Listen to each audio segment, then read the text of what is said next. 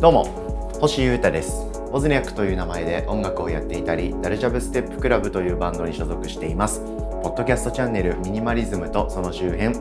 お聴きいただきありがとうございます。えー、ミニマルに、えー、すっきりさっぱり、そして刺激的に、えー、音楽活動を送りながら生きていきたいと思っている僕による日々の考察とか興味のあることについての話、え買ったものの紹介などをしているポッドキャストチャンネルです。毎日やってますんで楽しんで聴いてください。どうぞよろしくお願いします。今日からまた1週間始まりますけど、え11月に入りましたけど、張り切っていきましょう。寒くなってきますから、お体皆様お気をつけください。よろしくお願いします。ということでですね、本編に入る前にさらっと音楽活動のお知らせを一つさせてください。えー、あさってですね、11月3日は水曜日、え、祝日文化の日でございますが、え、夜ですね、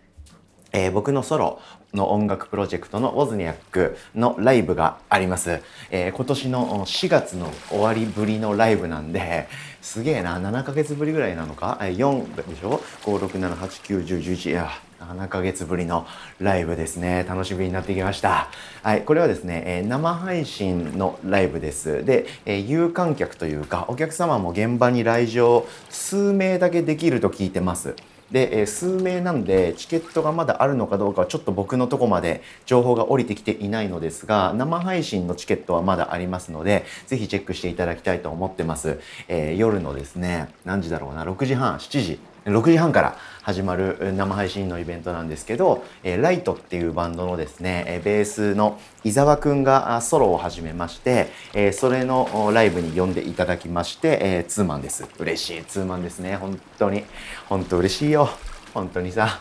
いや、その話はまた今度じっくり語ろうと思いますが、で、えー、ライトの伊沢くんのソロなんで1人セットなんですけどで僕もオズニアックもですねこの日は1人セットで臨もうと思ってまして、えー、パソコンとかですねそういったマシーンを使った、えー、ライブですね。はい、なのでいつものロックダイナミズム的なライブではなくてダンスとか電子音楽とかそっち系にフォーカスしている演奏やセットリストパフォーマンスとなりますんでそういう音楽が好きな方もしくはいつもロック系のウォズニャクも好きだよっていう方はですね見ていただけると新しい音楽の扉が開くと思いますのでぜひチェックしてください。よろしくお願いします。さて、えー、今日はですね、えー、物の紹介をしてみようかなと思ってます。僕はミニマリズムを追求して生きているんですけれども僕の中でのミニマリズムっていうのは物を減らせば減らすほど良いというフェーズはもうとっくに過ぎていまして、えー、自分の活動や人生仕事などをですね、えー、大幅に前向きに向上させるものであればむしろ積極的に導入してですね道具とかそのデバイスとかアイテムはえ、使い倒して活用して生きていこうっていう気持ちで、え、やってるんですね。はい、その上でですね、え、この時代このコロナが蔓延している、まあ、今はちょっと落ち着きつつありますけど絶対またぶり返すと思いますからまだまだコロナ時代は続きますよね。でこういう時代ならではのですね、えー、おすすめアイテムというか必須アイテムみたいなものを最近僕発見しまして、えー、それを今日は紹介しようかなと思っております。なのでですね、この時代を生きる人全員、えー、この放送をチェックしていただき、えー、そのアイテムもぜひ、え探してみてもらえたら、えより楽しい暮らしになるのではないかなと思ってます。マスクに関係しているアイテムですね。マスクの紐みたいなやつです。はい。これなんて調べればいいかですね、なんか定義が完全に決まってないっぽくて、マスクコードとか、マスクストラップとか、マスクベルトとかっていう風に検索かけると割と出てくるんですけど、それです。あの、どういうものかっていうと、マスクって両耳に紐みたいのをこう引っ掛けるじゃないですか。で、その両耳の紐をさらに引っ掛ける紐みたいなのがありましてなんかもうここまで言えば、えー、皆さんなんとなくどういうものか想像つくと思うんですけどそういうものです。それをですね僕9月に買いましてですねちょっと興味がありましてで1ヶ月間使い倒してみて、え、これがあものとして必要なのかどうかこのマスクコードっていうものはいけてるのかどうかを検証してたんですね。でその結果ですね皆様のお耳に届ける価値はあるんだろうというふうに判断しましたので今日は、え、収録している感じなんですね。マスクストラップ、うん。僕の中でも呼び方が決まってないんでぐちゃぐちゃで今日は話しますけどマスクストラップマスクコード。これですねすごくおすすめです。いいですよ。これがですね何をしてくれるのかっていうところをまず話そうかな。その上で僕の話もしようと思うんですけどマスクってえずっと外出中とか人といる時四六時中ずっとつけ続けているものでもないじゃないですか。もちろんその密を避けたりとかそういう場所場所ではですね絶対マスクつけて、えー、まだ歩いたりとか過ごすってことありますよね。はい、人といてご飯食べてる時ももぐもぐしてる時以外はマスクつけておいてくださいみたいな飲食店ありますからまだまだマスクってつけつけ続ける宿命に僕らはあると思うんですけどそうじゃない瞬間もあるじゃないですか。うん、例えば飲食店だったらご飯を食べる瞬間とか飲み物を飲む瞬間とか。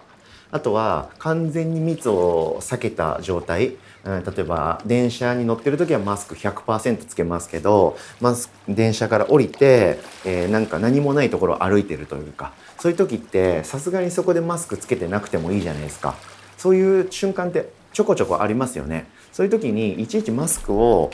うあの口のところからあ下にキュッと顎のとこにやってですね耳に引っ掛けておくとかじゃなくて、えー、マスクホルダーがそのマスクについてるとですねそのマスク自体を顔から剥がすことができるんですよね。わっと、はい、ちょっとこう窮屈じゃないですかマスクって。なのでそこから解放されて、えー、かつその瞬間マスクを畳んでいちいちポケットとか専用ケースに入れるっていうのも面倒くさいという気持ち僕あったんですけどその時にですねこのマスクコードがあるとの背中を通すっていうか首の後ろうなじをですねそのマスクコードが通ってるんでマスクをですね前からバッとこう取ってもマスクが落ちないんですよまあ当たり前なんですけど首からぶら下げてるような状態になるんで、はい、マスクの付け外しがですねすごく楽になると。でかつ、まあ、折りたたんでマスクをポケットに入れるっていう行動って割とすると思うんですけどそれも何て言うか衛生的なのかどうかってちょっと分かんないじゃないですか。僕は分かんないんですよ。うん、なので一応こう空中に浮いている状態というか自分のお腹のところにですねマスクがポンと降りるっていう状態は結構いいなと思ってます。で、えー、そういう密にまたなりそうなところまで来たら、えー、またそれをマスクをつけるというようなことです。はい、それをするためのマスクの着脱を楽にするためのアイテムみたいな感じなのかな。はい、ということでちょっと僕は気になっていてそれを買ってみて使ってみてすごく良かったんで皆様に今日はおすすめしたいというそういうシンプルなガジェット紹介のエピソードとなります。で僕が何でそれを使うようになったかっていうともちろん単純にちょっと気になってたというかそういう気持ちもあったんですけどマスクそのものをですね僕ちょっと変えまして最近その8月くん9月ぐらいかなに変えてそれに伴いですねマスクのことを考察し始めて、えー、マスクストラップを買ったとかそういう感じなんですよね。で、えー、僕はですね、えー、ウレタンのマスクってありますよねあのスポンジみたいな素材でできているあの軽めのちょっとファッショナブルな方向性のやつです。あの医療用っていうよりはなんとなくいろんな色があったりとかするようなマスク。なんとなく想像つきますかね。総じてウレタンマスクっていう名前で呼ばれてる認識されてるものだと思うんですけどあれを使ってたんですけどなんとなくウレタンマスクだとそのガード力が弱いのではないかなと思ったりとかそういうことを発信している知り合いがいてですねあずっと僕ウレタンマスク使い続けてきたんですけどああんまそれだけってていうのって選択肢としてあんま良くないのかと。その感染防止力が弱いのかなるほどみたいなことを知りましてですね。ちょっと変えてみようかなって思ったのがきっかけだったんですよね。で変えるとなれば不織布つうやつですね、まあ、いわゆるいわゆるマスクですねあの使い捨てのマスク。もちろん僕が使ってたウレタンマスクも使い捨てなんですけどなんかより使い捨て感のあるというか紙ベースでできているマスクですね。あれに切り替えたんですよ。でかつ、えー、その切り替えたのは種類だけじゃなくて色も変えましてですね。え僕ウレタンマスクのグレーのやつをずっと使ってたんですね。ライトグレーみたいな感じのものを。でそれからえグレーの不織布のマスクって売ってなかったんで、まあ、白と黒の不織布のマスク買ったんですよね。でそのタイミングでちょっと気になってたんでえマスクストラップっていうのも買ってみたという感じなんですよね。なんかマスクって、えー、いつになったら取れるんだろうみたいな世界観あるじゃないですか。僕はマスクしてる状態あんま好きじゃないんで早く取りたいっていうかマスクしなくてもいい環境だったらしたくない派なんですけどまあみんなそうかしたくないですよねマスク取りたいなと思ってるんですけどどうやら2023年ぐらいまでマスクって外せないだろうというふうな専門家の見解があるらしいんですよね。2023年ってあと1年半とか2年とかですよ。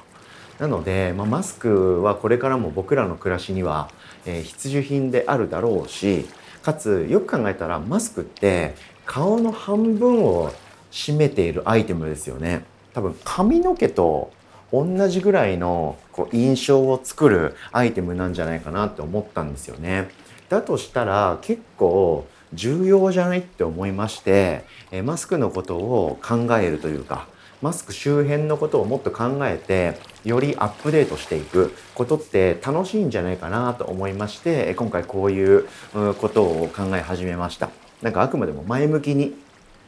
アップデートしたいと思いますし、え顔の半分を占めるエリアですからまあファッションアイテムと捉えてもいろいろやりようがあるっていうか僕はまあファッションとか、えー、掃除って興味のあるジャンルなので、え、マスクとかその周辺においてもなんか楽しんでですねおしゃれできるもんならしてみようかなっていう風な気持ちがちょっと芽生えましてその上で感染防止もしっかりやってくれるし付け外しも楽にできるということでストレスも軽減させつつなんか見た目も良くして自分なりに納得度を上げようということでマスクを立体型の不織布のマスクですね、はい、それの白黒をどっちも買いまして、えー、あとはマスクコードですね。それも黒いマスクには黒いコードをつけ白いマスクには白いコードをつけそれぞれですねえ使い分けてます。その日の服装の色味に応じて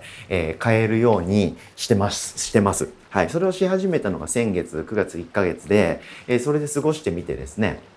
なんかスニーカーの色とマスクのマスクマスクコードの色を合わせるとか全部黒で統一するとか全部白でやるとかなんかそういう楽しさも見つかってですね僕の中でマスクをつけていくってことがただのだるい感染防止の一環の行動っていうわけでもなくなったという気持ちがあります。僕はあの、えー、パンツですねズボン。ズボンは黒一色にできたんですけどそれ以外のアパレルグッズをですね黒と白2色にしてます。うん、あの冬とか秋冬のアウターも真っ黒しかないんですけどあとバッグか。バッグも黒とかそういう要所の部分は黒しかないんですけど例えばシャツとか、えー、スウェットとかあとはスニーカーとか。そういうパッと分かりやすい部分のアパレルウェアはですね白と黒の2色にしてまして、はい、それが僕の中でなんかいいかなっていう結論に今達してるんでそういう服装で街を歩いたり普段生活してるんですけどこの色の2色展開の選択っていうのにマスクも入ったことでですね僕の暮らしがなんかちょっと楽しくなりました。かつ利便性も向上したりいいことが多かったんで、えー、今日は皆様にこういうガジェットというかアイテムを紹介しようかなと思って話してみました。ということでですねマスクコードマスクストラップで調べると意外といろんな可愛い色のやつとか出てきますしそんなに値段もしないですしなんとなくちょっと楽しいんで、えー、皆様即チェックでどうだどうでしょうかねということで、えー、僕からの今日は提案でございました。ということでですね今日はこの時代ならではのおすすめガジェットを発見しましたんでその話をしてみました。聞いてくれてありがとうございました。で、えー、明日のエピソードはですね、えー、またこれに連なる話ということで、えー、このマスクコードマスクストラップを買いマスクの材質や色を変えた僕が、え感じるこだわりとかそこら辺についての話をちょっとしてみようかなと思ってます。いつもは流れで撮るんですけど今日はここで一回撮るのをやめて、えー、また後で、えー、撮ろうかなと思ってますんでまた引き続き流れで聞いてください。ということでお聴きいただきありがとうございました。以上ミニマリズムとその周辺星優太がお届けしました。それでは今日も皆様元気にいってらっしゃい。バイバーイ。